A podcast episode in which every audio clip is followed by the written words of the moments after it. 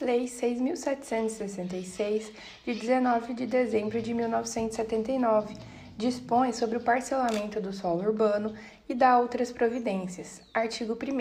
O parcelamento do solo urbano para fins urbanos será regido por esta lei.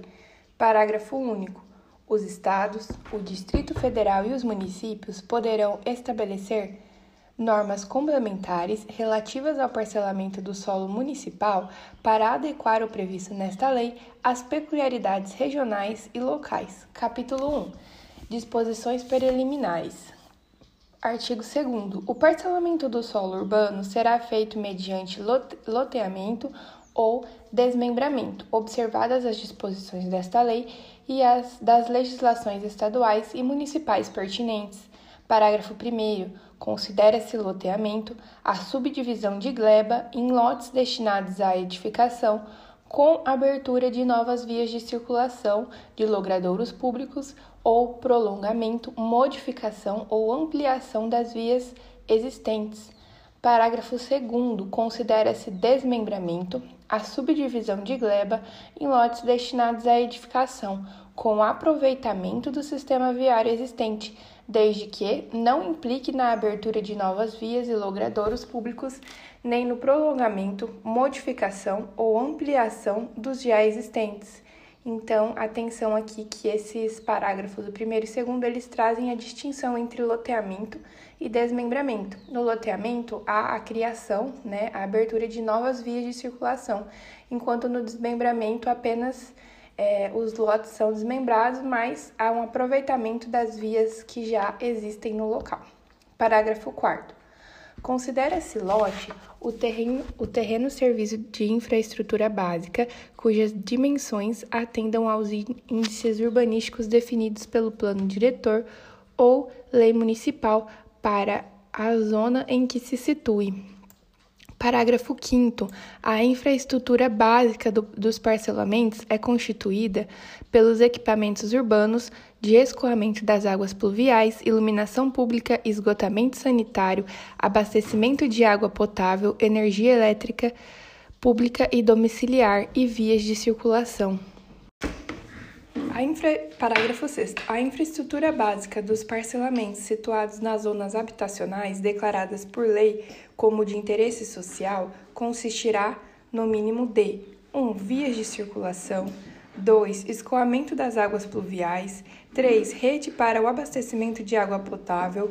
E 4. Solução, soluções para o esgotamento sanitário e para a energia elétrica domiciliar. Parágrafo 7. O lote poderá ser constituído sob a forma de imóvel autônomo ou de unidade imobiliária integrante de condomínio de lotes. Parágrafo 8.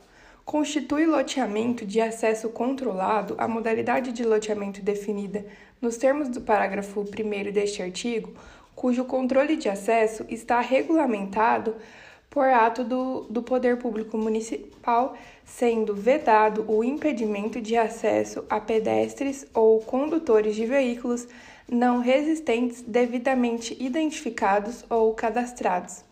Para artigo 2a, considera-se empreendedor para fins de parcelamento do solo urbano o responsável pela implantação do parcelamento, o qual, além daqueles indicados em regulamento, poderá ser a. O proprietário do imóvel a ser parcelado. B. O compromissário, comprador, cessionário ou promitente cessionário ou o foreiro, desde que o proprietário expresse sua anuência em relação ao empreendimento e subrogue-se nas obrigações do compromissário comprador, cessionário ou promitente cessionário ou do foreiro em caso de extinção do contrato. C. O ente da administração pública, direta ou indireta, habilitado a prover a desapropriação com a finalidade de implantação de parcelamento habitacional ou de realização de regularização fundiária de interesse social, desde que tenha ocorrido a regular emissão na posse. Letra D. É, a pessoa física ou jurídica contratada pelo proprietário do imóvel a ser parcelado ou pelo poder público para executar o parcelamento ou a regularização fundiária em forma de parceria sobre o regime de obrigação solidária, devendo o contrato ser averbado na matrícula do imóvel no competente registro de imóveis. E a cooperativa habitacional ou associação de moradores, quando autorizada pelo titular do domínio, ou associação de proprietários ou compradores que assuma a responsabilidade pela implantação do parcelamento. Artigo 3. Somente será admitido o parcelamento do solo para fins urbanos em zonas urbanas de expansão urbana ou de urbanização específica, assim definidas pelo plano diretor ou aprovadas por lei municipal. Parágrafo único. Não será permitido o parcelamento do solo Inciso 1. Em terrenos alagadiços e sujeitos a inundações, antes de tomadas as providências para assegurar o escoamento das águas. 2. Em terrenos que tenham sido aterrados com material nocivo à saúde pública, sem que sejam previamente saneados. 3. Em terrenos com declive igual ou superior a 30%, salvo se atendidas às exigências específicas das autoridades competentes. Inciso 4. Em terrenos onde a circulação geológica não aconselham a edificação. Inciso 5. Em áreas de preservação ecológica ou naquelas onde a poluição impeça condições sanitárias suportáveis até a sua correção. Capítulo 2. Dos requisitos urbanísticos para loteamento. Artigo 4. Os loteamentos deverão atender, pelo menos, aos seguintes requisitos: 1. As áreas destinadas a sistema de circulação, a implantação de equipamento urbano e comunitário, bem como a espaços, espaços livres de uso público, serão proporcionais à densidade de ocupação prevista pelo plano diretor ou aprovada por lei municipal para a zona em que se situem. 2. Os lotes terão área mínima de 125 metros quadrados e frente mínima de 5 metros, salvo quando o loteamento se destinar, se destinar à urbanização específica ou à edificação de conjuntos habitacionais de interesse social previamente aprovados pelos órgãos públicos competentes. Inciso 3. Ao longo das faixas de domínio público das rodovias, a reserva de faixa não edificável de no mínimo 15 metros de cada lado poderá ser reduzida por lei municipal ou distrital que aprovar o instrumento do planejamento territorial até o mínimo de 5 metros de cada lado. Inciso 3A. Ao longo da faixa de domínio das ferrovias, será obrigatória a reserva de uma faixa não, edificáveis de, no mínimo, 15 metros de cada lado. Inciso 3b. Ao longo das águas correntes e dormentes, as áreas de faixas não edificáveis deverão respeitar a lei municipal ou distrital que aprovar o instrumento de planejamento territorial e que definir e regulamentar a, largura das faixas marginais de cursos d'água naturais em área urbana consolidada, nos termos da Lei 12.651 de 2012 com obrigatoriedade de reserva de uma faixa não edificável para cada terreno de margem e de, indicada em diagnóstico socioambiental elaborado pelo município. Inciso 4. As vias de loteamentos deverão articular-se com as vias adjacentes oficiais existentes ou projetadas e harmonizar-se com a topografia local. Parágrafo 1. A legislação municipal definirá para cada zona em que se divida o território do município, os usos permitidos e os índices urbanísticos de parcelamento e ocupação do solo, que incluirão obrigatoriamente as áreas mínimas e máximas de lotes e os coeficientes máximos de aproveitamento. Parágrafo 2. Consideram-se comunitários os equipamentos públicos de educação, cultura, saúde, lazer e similares, Parágrafo 3. Se necessária, a reserva de faixa não edificável vinculada a dutovias será exigida no âmbito do respectivo licenciamento ambiental, observados critérios e parâmetros que garantam a segurança da população e a proteção do meio ambiente, conforme estabelecidos nas normas técnicas pertinentes. Parágrafo 4. No caso de lotes integrantes de condomínio de lotes, poderão ser instituídas limitações administrativas e direitos reais sobre coisa alheia em benefício do poder público, da população em geral e da proteção da paisagem urbana, tais como servidões de passagem, usufrutos e restrições à construção de muros. Parágrafo 5. As edificações localizadas nas áreas contíguas às faixas de domínio público dos trechos de rodovia que atravessem perímetros urbanos ou áreas urbanizadas passíveis de serem incluídas em perímetro urbano, desde que constituídas até a data de promulgação deste parágrafo, ficam dispensadas da observância da exigência prevista no inciso 3 do caput deste artigo salvo por ato devidamente fundamentado do poder público municipal ou distrital.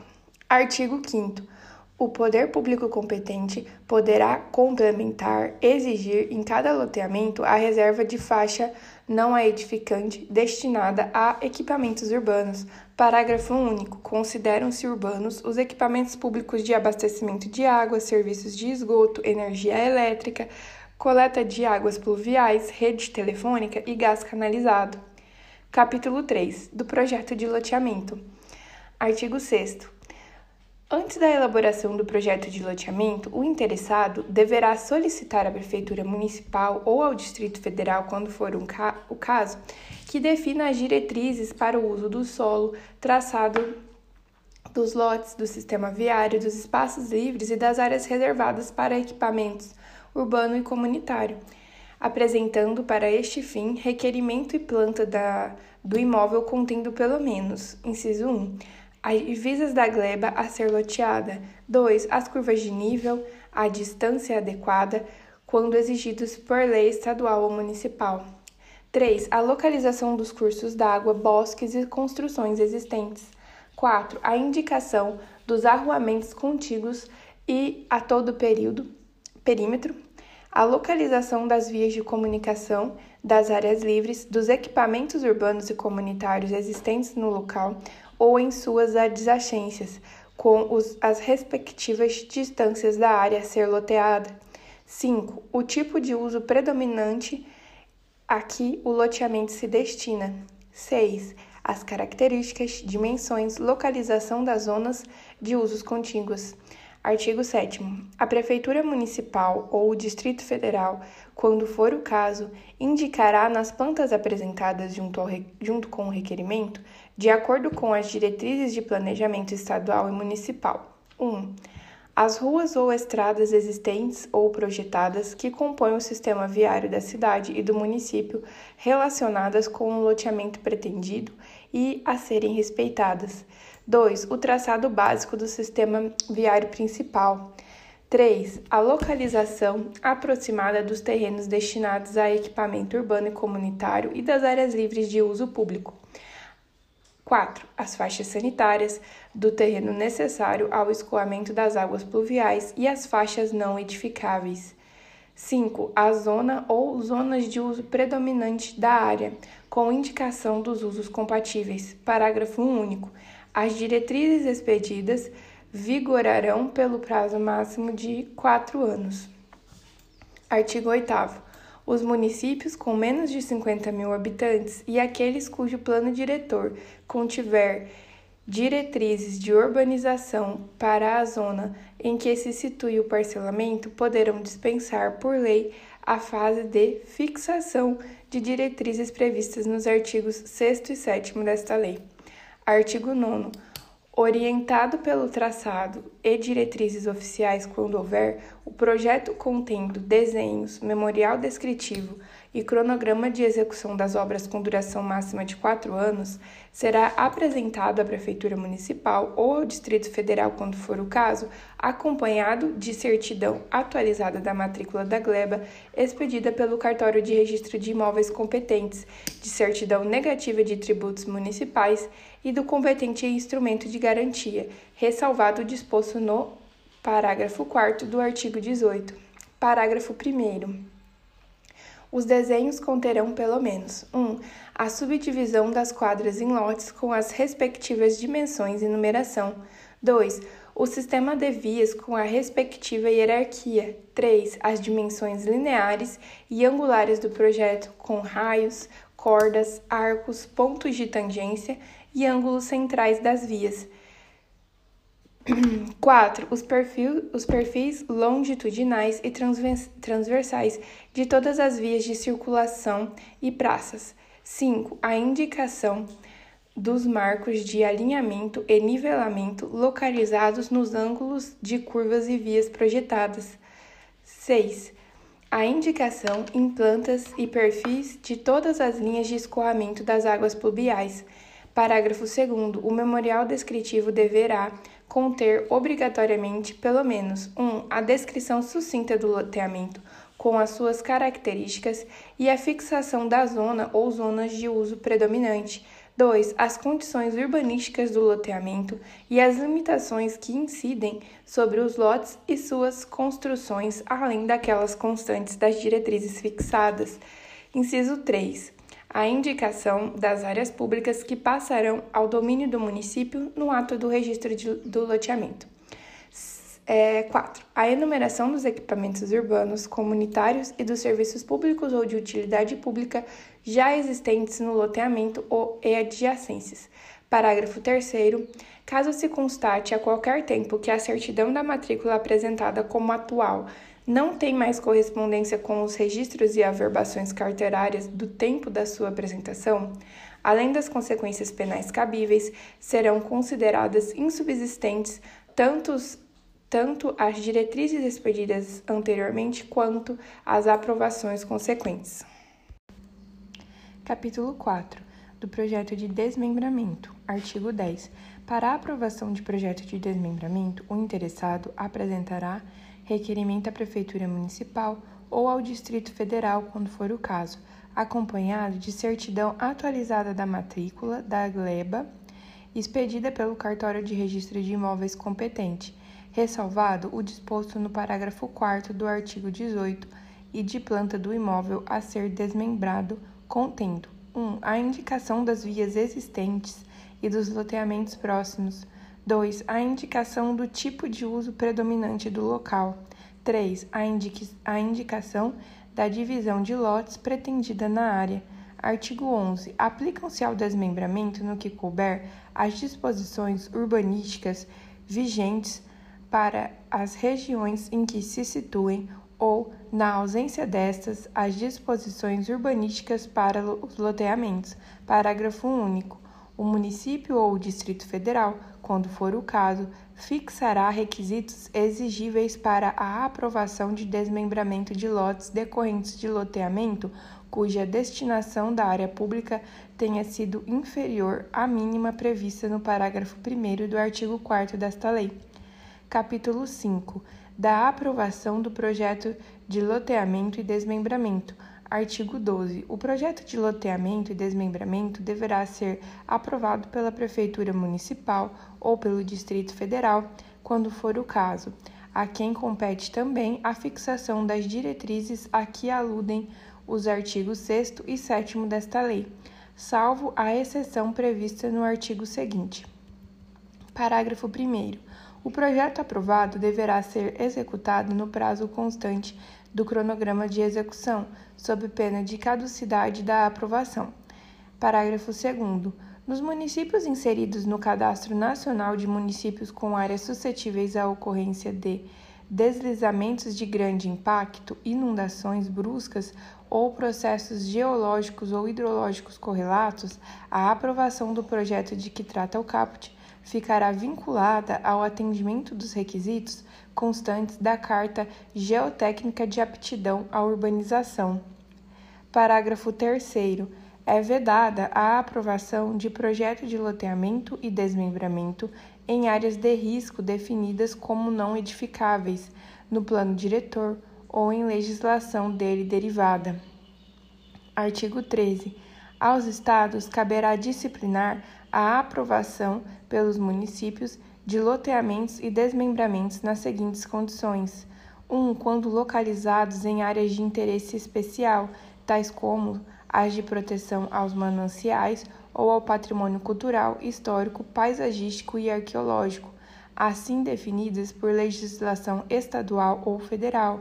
2. Quando o loteamento ou desmembramento localizar-se em área limítrofe do município ou que pertença a mais de um município, nas regiões metropolitanas ou em aglomerações urbanas definidas em lei estadual ou federal. 3. Quando o loteamento abranger área superior a mil metros quadrados. Parágrafo único. Desculpa. Parágrafo único. No caso de loteamento ou desmembramento localizado em área de município integrante de região metropolitana, o exame e a anuência prévia à aprovação do projeto caberão à autoridade metropolitana. Artigo 14. Os estados definirão por decreto as áreas de proteção especial previstas no inciso 1 do artigo anterior. Artigo 15.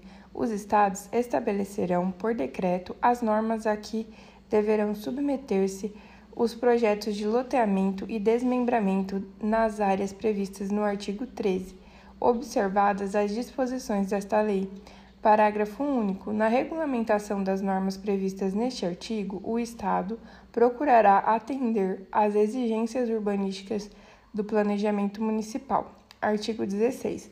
A lei municipal definirá os prazos para que um projeto de parcelamento apresentado seja aprovado ou rejeitado e para que as obras executadas sejam aceitas ou recusadas.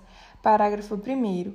Transcorridos os prazos sem a manifestação do poder público, o projeto será considerado rejeitado ou as obras recusadas, assegurada a indenização por eventuais danos derivados da omissão.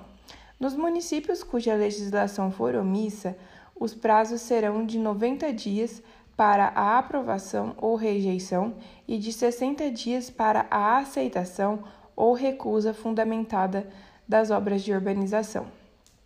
Artigo 17.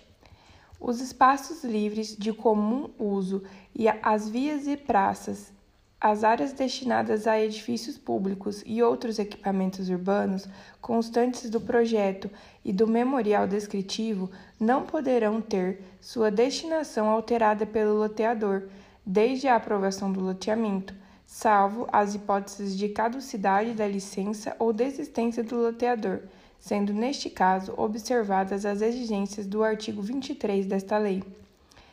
Capítulo 6 do Registro do Loteamento e Desmembramento.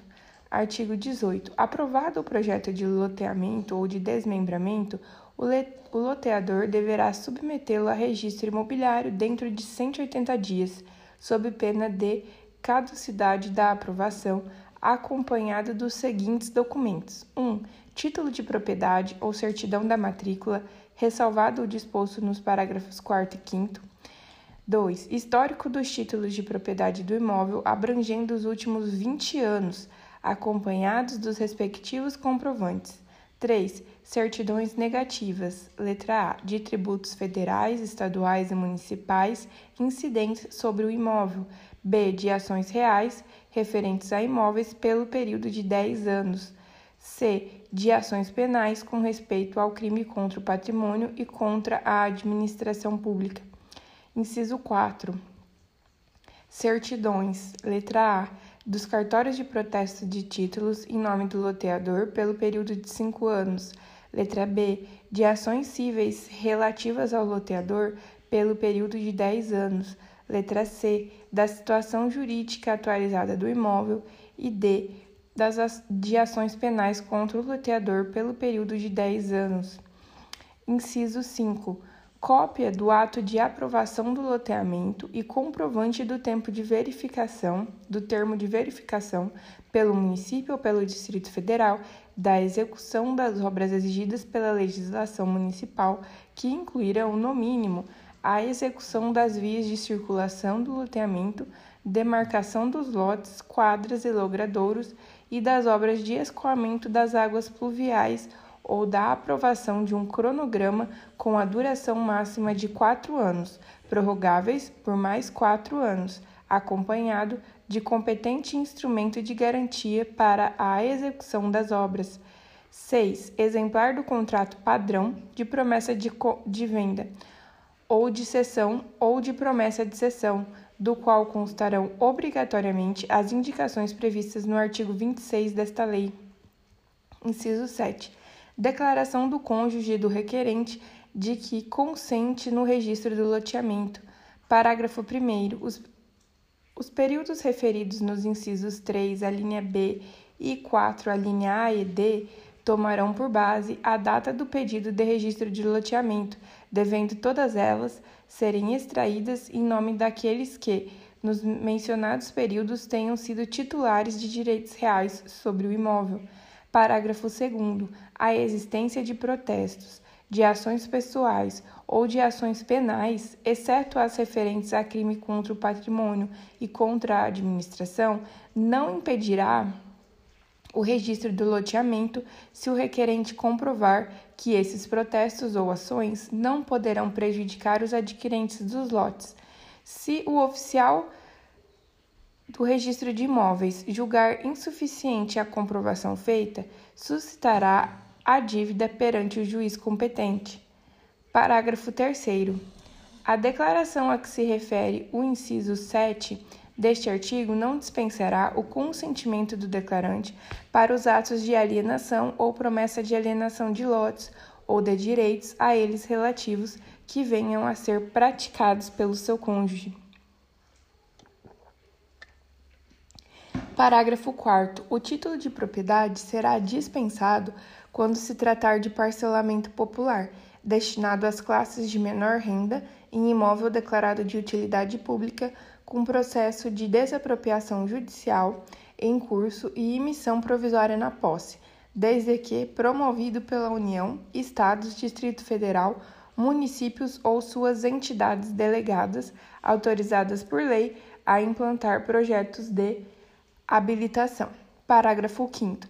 No caso de que trata o parágrafo 4, o pedido de registro de parcelamento Além dos documentos mencionados nos incisos 5 e 6 deste artigo, será instruído com cópias autênticas da decisão que tenha concedido a emissão provisória na posse, do decreto de desapropriação, do comprovante de sua publicação na imprensa oficial e, quando formulado por entidades delegadas, da lei de criação e de seus atos constitutivos. Parágrafo 6. Na hipótese de o loteador ser companhia aberta, as certidões referidas na linha C do inciso 2 e nas alíneas A, B e D do inciso 4 do caput poderão ser substituídas por exibição das informações trimestrais e demonstrações financeiras anuais constantes do sítio eletrônico da Comunhão de Valores Imobiliários. Comissão de Valores Imobiliários. Mobiliários, aliás. Parágrafo 7. Quando demonstrar de modo suficiente o estado do processo e a repercussão econômica do litígio, a certidão esclarecedora da ação civil ou penal poderá ser substituída por impressão do andamento do processo digital. Artigo 19. O oficial do registro de imóveis, examinada a documentação e encontrada em ordem deverá encaminhar comunicação à Prefeitura e fará publicar em resumo, com pequeno desenho da localização da área, edital do pedido de registro em três dias consecutivos, podendo este ser impugnado no prazo de 15 dias corridos, contados da data da última publicação. Parágrafo 1. Fim do prazo. Sem impugnação, será feito imediatamente o registro se houver impugnação de terceiros, o oficial do registro de imóveis intimará o requerente e a Prefeitura Municipal ou o Distrito Federal, quando for o caso, para que sobre ela se manifestem no prazo de cinco dias, sob pena de arquivamento do processo. Com tais manifestações, o processo será enviado ao juiz competente para decisão. Parágrafo 2. Ouvido o Ministério Público, no prazo de cinco dias, o juiz decidirá de plano ou após instrução sumária, devendo remeter ao interessado as vias ordinárias caso a matéria exija maior indagação. Parágrafo 3. Nas capitais, a publicação do edital se fará no Diário Oficial do Estado e num dos jornais de circulação diárias. Nos demais municípios, a publicação se fará apenas num dos jornais locais, se houver ou não havendo em jornal da região. Parágrafo 4. O oficial de registro de imóveis que efetuar o registro em desacordo com as exigências desta lei ficará sujeito a multa, equivalente a 10 vezes os emolumentos regimentais fixados para o registro, na época em que for aplicada a penalidade pelo juiz corregedor do cartório, sem prejuízo das sanções penais e administrativas cabíveis. Parágrafo 5 Registrado o loteamento, o oficial comunicará por certidão o seu registro à Prefeitura. Artigo 20. O registro do loteamento será feito por extrato no livro próprio. Parágrafo único. No registro de imóveis, far-se-á o registro do loteamento com uma indicação para cada lote, a averbação das alterações, a abertura de ruas e praças e as áreas destinadas a espaços livres ou a equipamentos urbanos Artigo 21. Quando a área loteada estiver situada em mais de uma circunscrição imobiliária, o registro será requerido, primeiramente, perante aquela em que estiver localizada a maior parte da área loteada. Procedido o registro nessa circunscrição, o interessado requererá sucessivamente o registro do loteamento em cada uma das demais, comprovando perante cada qual o registro efetuado na anterior, até que o loteamento seja registrado em todas. Denegado o registro em qualquer das circunscrições, essa decisão será comunicada pelo oficial de registro de imóveis às demais para efeito de cancelamento dos registros feitos, salvo se ocorrer hipótese prevista no parágrafo 4 deste artigo. Atenção para esse artigo 21, que ele já foi objeto de cobrança em várias provas. Então, quando a área loteada estiver situada em mais de uma circunscrição imobiliária, o registro ele será requerido primeiramente perante aquela que estiver localizada a maior parte da área. E depois de procedido o registro nessa circunscrição, o interessado ele vai requerer sucessivamente o registro do loteamento em cada uma das demais áreas que o, que o loteamento também está situado, comprovando hum, perante cada qual o registro efetuado na anterior até que o loteamento seja registrado em todas. Então, é necessário que o loteamento seja registrado em todas as circunscrições a que ele seja situado. Aí, no caso de, né, de denegado o registro em qualquer das circunscrições, a decisão ela vai ser comunicada pelo oficial do registro de imóveis que denegou aos demais para efeito do, de cancelamento dos registros feitos. Parágrafo 1. Nenhum lote poderá situar-se em mais de uma circunscrição. Parágrafo 2 é defeso ao interessado processar simultaneamente perante diferentes circunscrições pedido de registro do mesmo loteamento, sendo nulo os atos praticados com a infração a esta norma. Parágrafo 3. Enquanto não procedidos todos os registros de que trata este artigo, considerar-se-á o loteamento como não registrado para os efeitos desta lei. Artigo 4.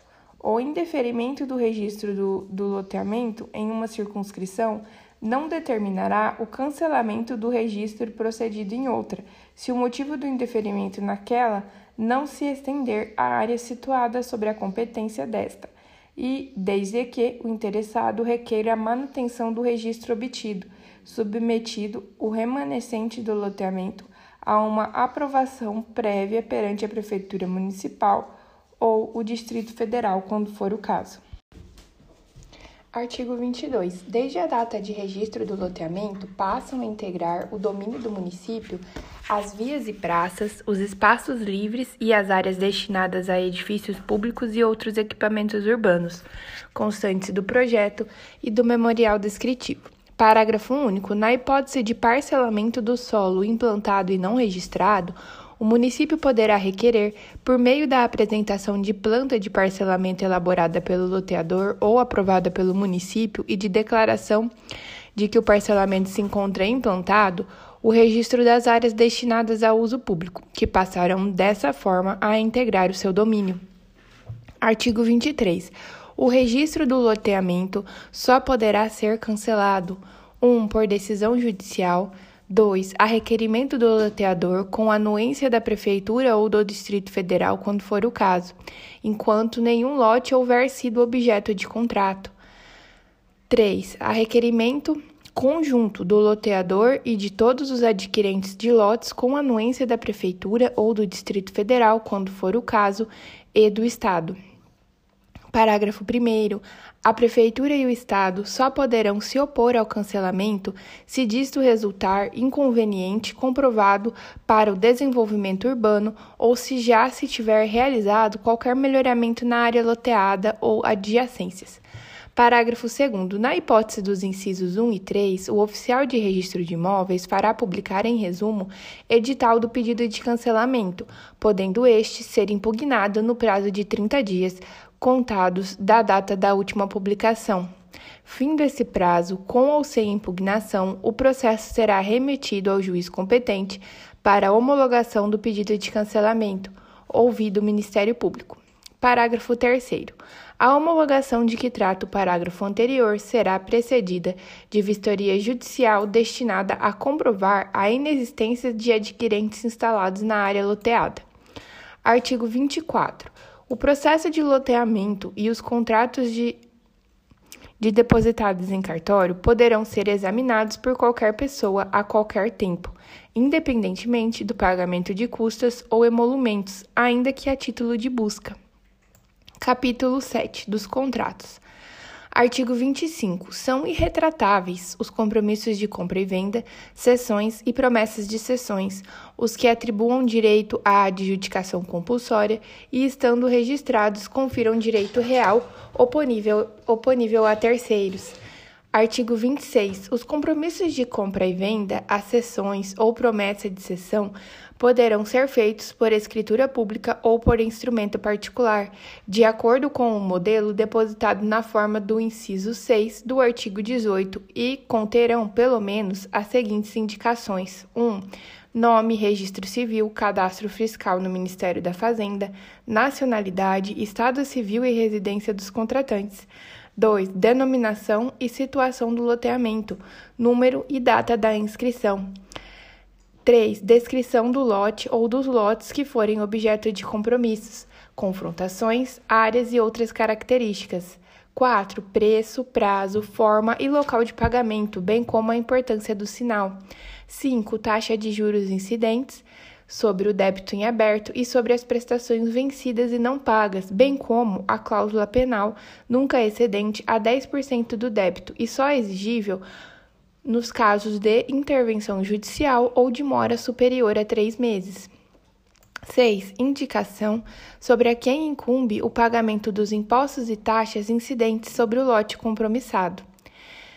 7. Declaração das restrições urbanísticas convencionais do loteamento, supletivas da legislação pertinente. Parágrafo 1. O contrato deverá ser firmado em três vias ou extraídas em três traslados, sendo um para cada parte e o terceiro para arquivo no registro imobiliário, após o registro e anotações devidas. Parágrafo 2. Quando o contrato houver sido firmado por procurador de qualquer das partes, será obrigatório o arquivamento da procuração no registro imobiliário. Parágrafo 3. Admite-se nos parcelamentos populares a cessão da posse em que estiverem provisoriamente emitidas à União, Estados, Distrito Federal, municípios e suas entidades, o que poderá ocorrer por instrumento particular, o qual se atribui para todos os fins de direitos caráter de escritura pública, não se aplicando à disposição do inciso 2 do artigo 134 do Código Civil. Parágrafo 4 a cessão da posse referida no parágrafo 3 cumpridas as obrigações do cessionário, constitui crédito contra o expropriante, de aceitação obrigatória em garantia de contratos de financiamento habitacionais. Parágrafo 5 com o registro da sentença que, em processo de desapropriação, fixar o valor da indenização, a posse referida no parágrafo 3 converter-se-á em propriedade e a sua cessão em compromisso de compra e venda ou venda e compra, conforme haja obrigações a cumprir ou estejam elas cumpridas, circunstância que, demonstradas ao registro, ao registro de imóveis, serão averbadas na matrícula referente ao lote. Parágrafo 6. Os compromissos de compra e venda, as cessões e as promessas de cessão valerão como título para o registro da propriedade do lote adquirido, quando acompanhados da respectiva prova de quitação. Artigo 26-A. Os contratos de compra e venda, cessão ou promessa de cessão de loteamento devem ser iniciados por quadro resumo, que deverá conter, além das indicações constantes do artigo 26 desta lei. 1. Um, o preço total a ser pago pelo imóvel.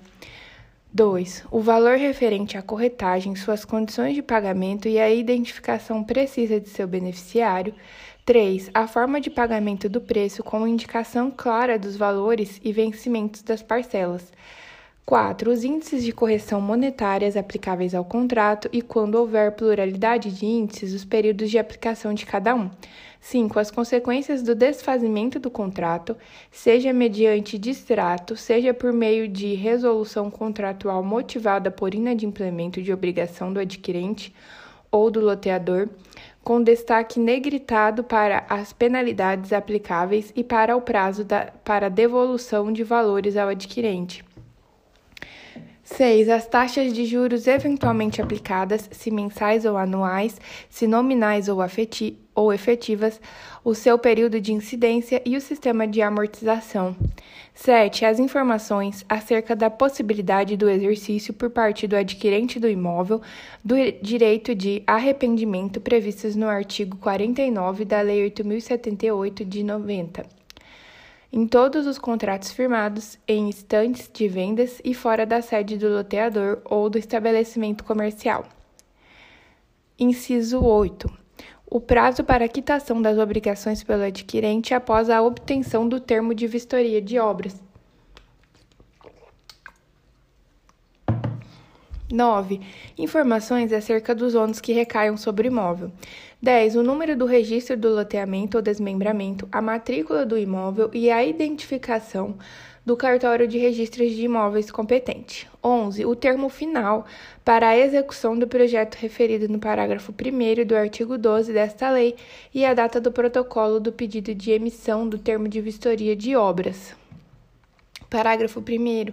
Identificada a ausência de quaisquer das informações previstas no caput deste artigo, será concedido o prazo de 30 dias para aditamento do contrato e saneamento da omissão, fim do qual essa omissão, se não sanada, caracterizará a justa causa para rescisão contratual por parte do adquirente Parágrafo 2. A efetivação das consequências do desfazimento do contrato, mencionada no inciso 5 do caput deste artigo, dependerá de anuência prévia e específica do adquirente a seu respeito, mediante assinatura junto a essas cláusulas, que deverão ser redigidas conforme o disposto no parágrafo 4 do artigo 54 do Código de Defesa do Consumidor.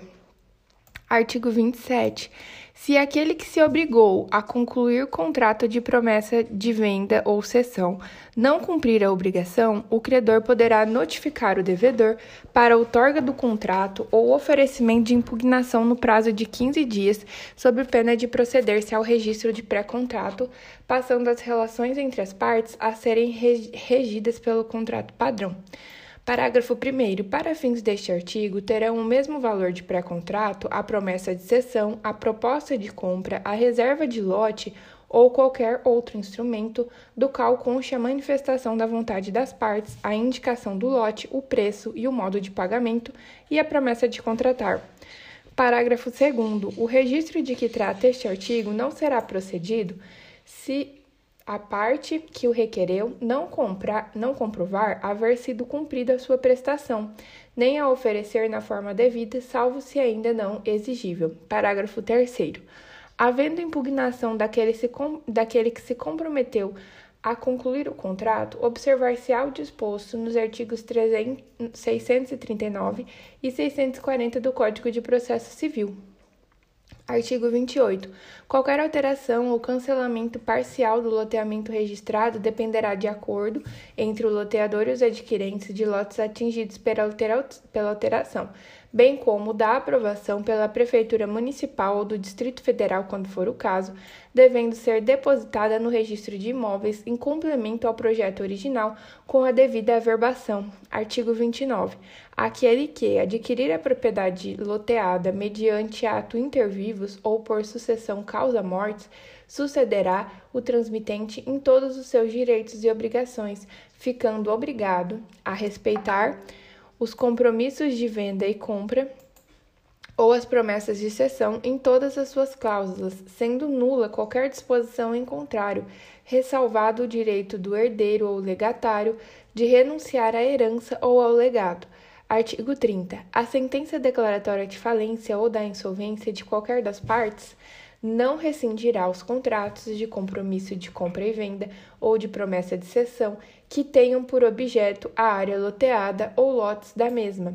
Se a falência ou insolvência for do proprietário da área loteada ou do titular de direito sobre ela, incumbirá ao síndico ou ao administrador dar cumprimento aos referidos contratos. Se do adquirente do lote, seus direitos serão levados à praça.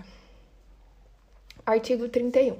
O contrato particular pode ser transferido por simples trespasse, lançado no verso das vias em poder das partes ou por instrumento em separado, declarando-se o número do registro do loteamento, o valor da cessão e a qualificação do cessionário para o devido registro. Parágrafo 1. A cessão independe da anuência do loteador, mas, em relação a este, seus efeitos só se produzem depois de cientificado por escritos pela par, pelas partes ou quando registrada a cessão. Parágrafo 2. Uma vez registrada a cessão feita sem anuência do loteador, o oficial do registro dar-lhe-á ciência por escrito dentro de 10 dias. Artigo 32. Vencida e não paga a prestação, o contrato será é, considerado rescindido 30 dias depois de constituído em mora o devedor. Parágrafo 1. Para os fins deste artigo, o devedor adquirente será intimado, a requerimento do credor pelo oficial do registro de imóveis, a satisfazer as prestações vencidas e as que se vencerem até a data do pagamento, os juros convencionados e as custas de intimação. Parágrafo 2. Purgada a mora, convalescerá o contrato. Parágrafo 3. Com a certidão de não haver sido feito o pagamento em cartório, o vendedor requererá ao oficial de registro o cancelamento da averbação. Artigo 32-A. Em caso de resolução contratual por fato imputado ao adquirente, respeitado o parágrafo 2 deste artigo, deverão ser restituídos os valores pagos por ele atualizados com base no índice contratualmente estabelecido para a correção monetária das parcelas do preço do imóvel, podendo ser descontados os valores pagos dos valores pagos os seguintes itens: 1. Um, os valores correspondentes à eventual fruição do imóvel até o equivalente a 0,75% sobre o valor atualizado do contrato, cujo prazo será contado a partir da data da transmissão da posse do imóvel ao adquirente até sua restituição ao loteador. 2. O montante devido por cláusula penal e despesas administrativas, inclusive aras ou sinal, limitado a um desconto de 10% do valor atualizado do contrato. 3. Os encargos moratórios relativos às prestações pagas em atraso pelo adquirente. 4. Os débitos de imposto sobre a propriedade predial e territorial urbana, contribuições condominiais, associativas ou outras de igual natureza que sejam a estas equiparadas e tarifas vinculadas ao lote, bem como tributos, custas e emolumentos incidentes sobre a restituição e ou rescisão. 5. A comissão de corretagem, desde que integrada ao preço do lote. Parágrafo 1. O pagamento da restituição ocorrerá em até 12 parcelas mensais, com início após o seguinte prazo de carência: 1. Um, em loteamentos com obras em andamento, no prazo de 180 dias após o prazo previsto em contrato para a conclusão das obras. 2. Em loteamentos com obras concluídas, no prazo máximo de 12 meses após a formalização da rescisão contratual. Parágrafo 2. Somente será efetuado o registro do contrato de nova venda se for comprovado o início da restituição do valor pago pelo vendedor ao título do registro cancelado na, na forma e condições pactuadas no distrato, dispensada essa comprovação nos casos em que o adquirente não for localizado ou não tiver se manifestado nos termos do artigo 32 desta lei. Parágrafo 3. O procedimento previsto neste artigo não se aplica aos contratos e escrituras de compra e venda de lote sob a modalidade de alienação fiduciária nos termos da Lei 9.514 de 97. Artigo 33. Se o credor das prestações se recusar recebê-las ou furtar-se ao seu recebimento, será constituída em mora mediante notificação do oficial do registro de imóveis para vir a receber as importâncias depositadas pelo devedor no próprio registro de imóveis. Decorridos 15 dias após o recebimento da intimação, considerar-se-á efetuado o pagamento, a menos que o credor impugne o depósito, alegando inadimplemento do devedor, requeira a intimação destes para os fins do artigo 32 desta lei. Artigo 34. Em qualquer caso de rescisão por inadimplemento do adquirente, as benfeitorias necessárias ou úteis por eles levadas a efeito no imóvel deverão ser indenizadas, sendo de nenhum efeito qualquer disposição contratual em contrário. Parágrafo 1 não serão indenizadas as benfeitorias feitas em desconformidade com o contrato ou com a lei. Parágrafo 2. No prazo de 60 dias contado da constituição e mora, fica o loteador, na hipótese do caput deste artigo, obrigado a alienar o imóvel mediante leilão judicial ou extrajudicial, nos termos da Lei 9.514. Artigo 35. Se ocorrer o cancelamento do registro por inadimplemento do contrato e tiver sido realizado o pagamento de mais de um terço do preço ajustado, o oficial do registro de imóveis mencionará esse fato e a quantia paga no ato do cancelamento, e somente será efetuado novo registro relativo ao mesmo lote mediante apresentação do distrato assinado pelas partes e a comprovação do pagamento da parcela única ou da primeira parcela do montante a ser restituído ao adquirente na forma do artigo 32A desta lei ao titular do registro cancelado ou mediante depósito em dinheiro à sua disposição no registro de imóveis. Parágrafo 1. Ocorrendo o depósito a que se refere este artigo, o oficial do registro de imóveis intimará o interessado para vir receber recebê-lo no prazo de 10 dias, sob pena de ser devolvido ao depositante. Parágrafo 2. No caso de não se encontrado o interessado, o oficial de registro de imóveis depositará quantia em estabelecimento de crédito segundo a ordem prevista no inciso 1 do artigo 666 do Código de Processo Civil, em conta com incidência de juros e correção monetária. Parágrafo 3.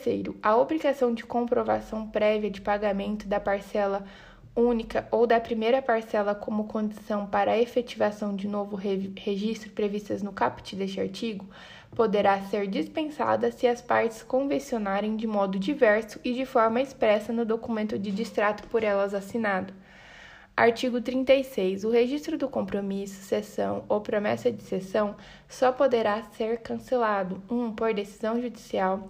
2. A requerimento conjunto das partes contratantes. 3. Quando houver rescisão comprovada do contrato. Artigo 36-A. As atividades desenvolvidas pelas associações de proprietários de imóveis, titulares de direito, direitos ou moradores em loteamentos ou empreendimentos assemelhados, desde que não tenham fins lucrativos, bem como pelas entidades civis organizadas em função da solidariedade de interesses coletivos desse público, com o objetivo de administração, conservação, manutenção, disciplina de utilização e conveniência, visando a valorização dos imóveis que compõem o empreendimento, tendo em vista sua natureza jurídica, vinculam-se por critérios de afinidade, similitude e conexão à atividade de administração de imóveis. Parágrafo único. A administração de imóveis, na forma do caput deste artigo, sujeita seus titulares à normatização e à disciplina constantes de seus atos constitutivos, cotizando-se na forma desses atos para suportar a consecução dos seus objetivos. Capítulo 8 Disposições Gerais. Artigo 37. É vedado vender ou prometer vender parcela de loteamento ou desmembramento não registrado. Artigo 38. Verificado que o loteamento ou desmembramento não se acha registrado ou regularmente executado ou notificado pela Prefeitura Municipal ou pelo Distrito Federal, quando for o caso, deverá o adquirente do lote suspender o pagamento das prestações restantes e notificar o loteador para suprir a falta.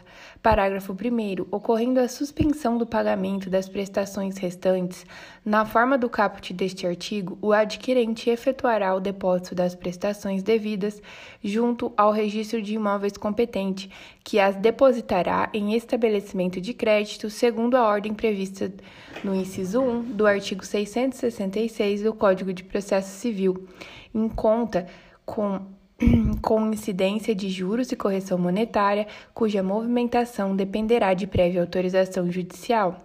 Parágrafo 2. A Prefeitura Municipal ou o Distrito Federal, quando for o caso, ou o Ministério Público poderá promover a notificação ao loteador prevista no caput deste artigo. Parágrafo 3. Regularizado o loteamento pelo loteador, este promoverá judicialmente a autorização para levantar as prestações depositadas com os acréscimos de correção monetária e juros, sendo necessária a citação da Prefeitura ou do Distrito Federal, quando for o caso, para integrar o processo judicial aqui previsto, bem como audiência do Ministério Público. Parágrafo 4. Após o reconhecimento judicial de regularidade do loteamento, o loteador notificará os adquirentes dos lotes por intermédio do registro de imóveis competente, para que passem a pagar diretamente as prestações restantes a contar da data da notificação. Parágrafo 5. No caso de o loteador deixar de atender à notificação até o vencimento do prazo contratual, ou quando o loteamento ou desmembramento for regularizado pela Prefeitura Municipal ou pelo Distrito Federal, quando for o caso, nos termos do artigo 40 desta lei, o loteador não poderá, a qualquer título, exigir o recebimento das prestações depositadas. Artigo 39. Será nula de pleno direito a cláusula de rescisão de contrato por inadimplemento do adquirente, quando o loteamento não estiver regularmente inscrito. Artigo 40. A Prefeitura Municipal ou o Distrito Federal, quando for o caso, se desatendida pelo loteador a notificação, poderá regularizar loteamento ou desmembramento não autorizado ou executado sem observância da, das determinações do ato administrativo de licença para evitar lesão aos seus padrões de desenvolvimento urbano e na defesa dos direitos dos adquirentes dos lotes. Parágrafo 1. A Prefeitura Municipal ou o Distrito Federal, quando for o caso, que promover a regularização na forma deste artigo, obterá judicialmente o levantamento das prestações depositadas com os respectivos acréscimos de correção monetária e juros, nos termos do parágrafo 1 do artigo 38 desta lei, a título de ressarcimento das importâncias despendidas com equipamentos urbanos ou expropriações necessárias para regularizar o loteamento ou desmembramento. Parágrafo 2. As importâncias despendidas pela Prefeitura Municipal ou pelo Distrito Federal, quando for o caso, para regularizar o loteamento ou desmembramento, caso não sejam integralmente ressarcidas conforme o disposto no parágrafo anterior, serão exigidas na parte faltante do loteador, aplicando-se o artigo 47 desta lei. Parágrafo 3. No caso de o loteador não cumprir o estabelecido no parágrafo anterior, a Prefeitura Municipal ou o Distrito Federal, quando for o caso, poderá receber as prestações dos adquirentes até o valor devido. Parágrafo 4. A Prefeitura Aliás, parágrafo 5. A regularização de um parcelamento pela Prefeitura Municipal ou Distrito Federal, quando for o caso, não poderá contrariar o disposto nos parágrafos nos artigos 3 e 4 desta lei, ressalvado o disposto no parágrafo 1 deste último. Artigo 41. Regularizado o loteamento ou desmembramento pela Prefeitura Municipal ou pelo Distrito Federal, quando for o caso, o adquirente do lote, comprovando o depósito de todas as prestações do preço avançado, poderá obter o registro de propriedade do lote adquirido valendo para tanto o compromisso de venda e compra devidamente firmado. Artigo 42. Nas desapropriações não serão considerados como loteados ou loteáveis para fins de indenização os terrenos ainda não vendidos ou compromissados, objeto de loteamento ou desmembramento não registrado. Artigo 43. Ocorrendo a execução de loteamento não aprovado, a destinação de áreas públicas exigidas no inciso 1 do artigo 4 desta lei não se poderá alterar sem prejuízo da aplicação das sanções administrativas, cíveis e criminais previstas. Parágrafo único. Neste caso, o loteador ressarcirá à Prefeitura Municipal ou ao Distrito Federal, quando for o caso, em pecúnia ou em área equivalente no dobro da diferença entre o total das áreas públicas exigidas e as efetivamente destinadas. Artigo 44. O município, o Distrito Federal e os estados poderão expropriar áreas urbanas ou de expansão urbana para loteamento, demolição, reconstrução e incorporação, ressalvada a preferência dos expropriados para a aquisição de novas unidades. Artigo 45. O loteador, ainda que já tenha vendido todos os lotes ou os vizinhos, são partes legítimas para promover a ação destinadas a impedir construção em desacordo com restrições legais ou contratuais. Artigo 46. O loteador não poderá fundamentar qualquer ação ou defesa na presente lei sem a apresentação dos registros e contratos a que ela se refere. Artigo 47. Se o loteador integrar grupo econômico ou financeiro, qualquer pessoa jurídica ou física desse grupo beneficiária de qualquer forma do loteamento ou desmembramento irregular, será solidariamente responsável pelos prejuízos por ele causados aos compradores de lotes e ao poder público. Artigo 48. O foro competente para os procedimentos judiciais previstos nesta lei será o da comarca da situação do lote. Atenção aqui para esses dois artigos bem importantes. Um fala sobre a responsabilidade solidária do loteador que integra grupo econômico ou financeiro. Então, qualquer pessoa física ou jurídica que integra esse grupo econômico ou financeiro vai ser responsável solidária pelos prejuízos. E o foro competente para a ação é o da situação do lote. Artigo 49. As intimações e notificações previstas nesta lei deverão ser feitas pessoalmente ao intimado ou notificado, que assinará o comprovante do recebimento, e poderão igualmente ser promovidas por meio dos cartórios de registro de títulos e documentos da comarca da situação do imóvel ou do domicílio de quem deva recebê-las. Parágrafo 1. Se o destinatário se recusar a dar recibo ou se furtar ao recebimento, ou, se for desconhecido o seu paradeiro, o funcionário incumbido da diligência informará essa circunstância ao oficial competente, que a certificará sob sua responsabilidade. Parágrafo 2. Certificada a ocorrência dos fatos mencionados no parágrafo anterior, a intimação ou notificação será feita por edital na forma desta lei, começando o prazo a correr dez dias após a última publicação. Capítulo 9 Disposições Penais. Artigo 50. Constitui crime contra a administração pública. 1. Dar início de qualquer modo ou efetuar loteamento ou desmembramento do solo para fins urbanos sem autorização do órgão público competente ou em desacordo com as disposições desta lei ou das normas pertinentes do Distrito Federal, Estados e municípios. 2. Dar início, de qualquer modo, ou efetuar loteamento ou desmembramento para fins urbanos, sem observância das determinações constantes do ato administrativo de licença. 3. Fazer ou veicular em proposta, contrato, prospecto ou comunicação ao público ou a interessados a afirmação falsa sobre a legalidade de loteamento ou desmembramento do solo para fins urbanos ou ocultar fraudulentamente fato a ele relativo, pena reclusão de 1 a 4 anos e multa de 5 a 50 vezes o maior salário mínimo vigente no país. Parágrafo único. O crime definido neste artigo é qualificado se cometido: 1. Um, por meio de venda, promessa de venda, ressalva de lote ou qualquer outros instrumentos que manifestem a intenção de vender lote, loteamento ou desmembramento não registrado no registro de imóveis competente. 2. Com inexistência de título legítimo de propriedade do imóvel loteado ou desmembrado, ressalvado o disposto no artigo 18, parágrafos 4 e 5 desta lei, ou com omissão fraudulenta de ato a ele relativo, se o fato não constituir crime mais grave. Pena reclusão de 1 a 5 anos e multa de 10 a 100 vezes o maior salário mínimo vigente no país. Artigo 51. Quem, de qualquer modo, concorra para a prática dos crimes previstos no artigo anterior desta lei, nas penas a estes combinadas, considerados em especial os atos praticados na qualidade de mandatário de loteador, diretor ou gerente de sociedade. Artigo 52. Registrar loteamento ou desmembramento não aprovado pelos órgãos competentes.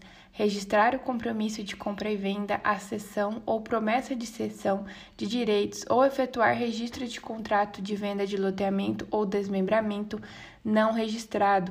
Pena, detenção de 1 a 2 anos e multa de 5 a 50 vezes o maior salário mínimo vigente no país, sem prejuízo das sanções administrativas cabíveis. Capítulo 10 Disposições Finais, artigo 53. Todas as alterações de uso do solo rural para fins urbanos dependerão de prévia audiência do Instituto Nacional de Colonização e Reforma Agrária, INCRA, do órgão metropolitano, se houver, onde se localiza o município, e da aprovação da Prefeitura Municipal ou do Distrito Federal, quando for o caso, segundo as exigências da legislação pertinente. Artigo 53-A. São considerados de interesse público os parcelamentos vinculados a planos ou programas habitacionais de iniciativa das prefeituras municipais e do Distrito Federal, ou entidades autorizadas por lei, em especial as regularizações de parcelamentos e de assentamentos. Parágrafo único. As ações e intervenções de que trata este artigo não será exigível documentação que não seja a mínima necessária e indispensável ao registro no cartório competente, inclusive sobre a forma de certidões, vedada, vedadas as exigências e sanções pertinentes aos particulares, especialmente aquelas que visem garantir a regularização de obras e serviços ou que visem prevenir questões de domínio de glebas, que se presumirão asseguradas pelo poder público respectivo. Artigo 54. Essa lei entrará em vigor na data de sua publicação. 55. Revogam-se as disposições em contrário.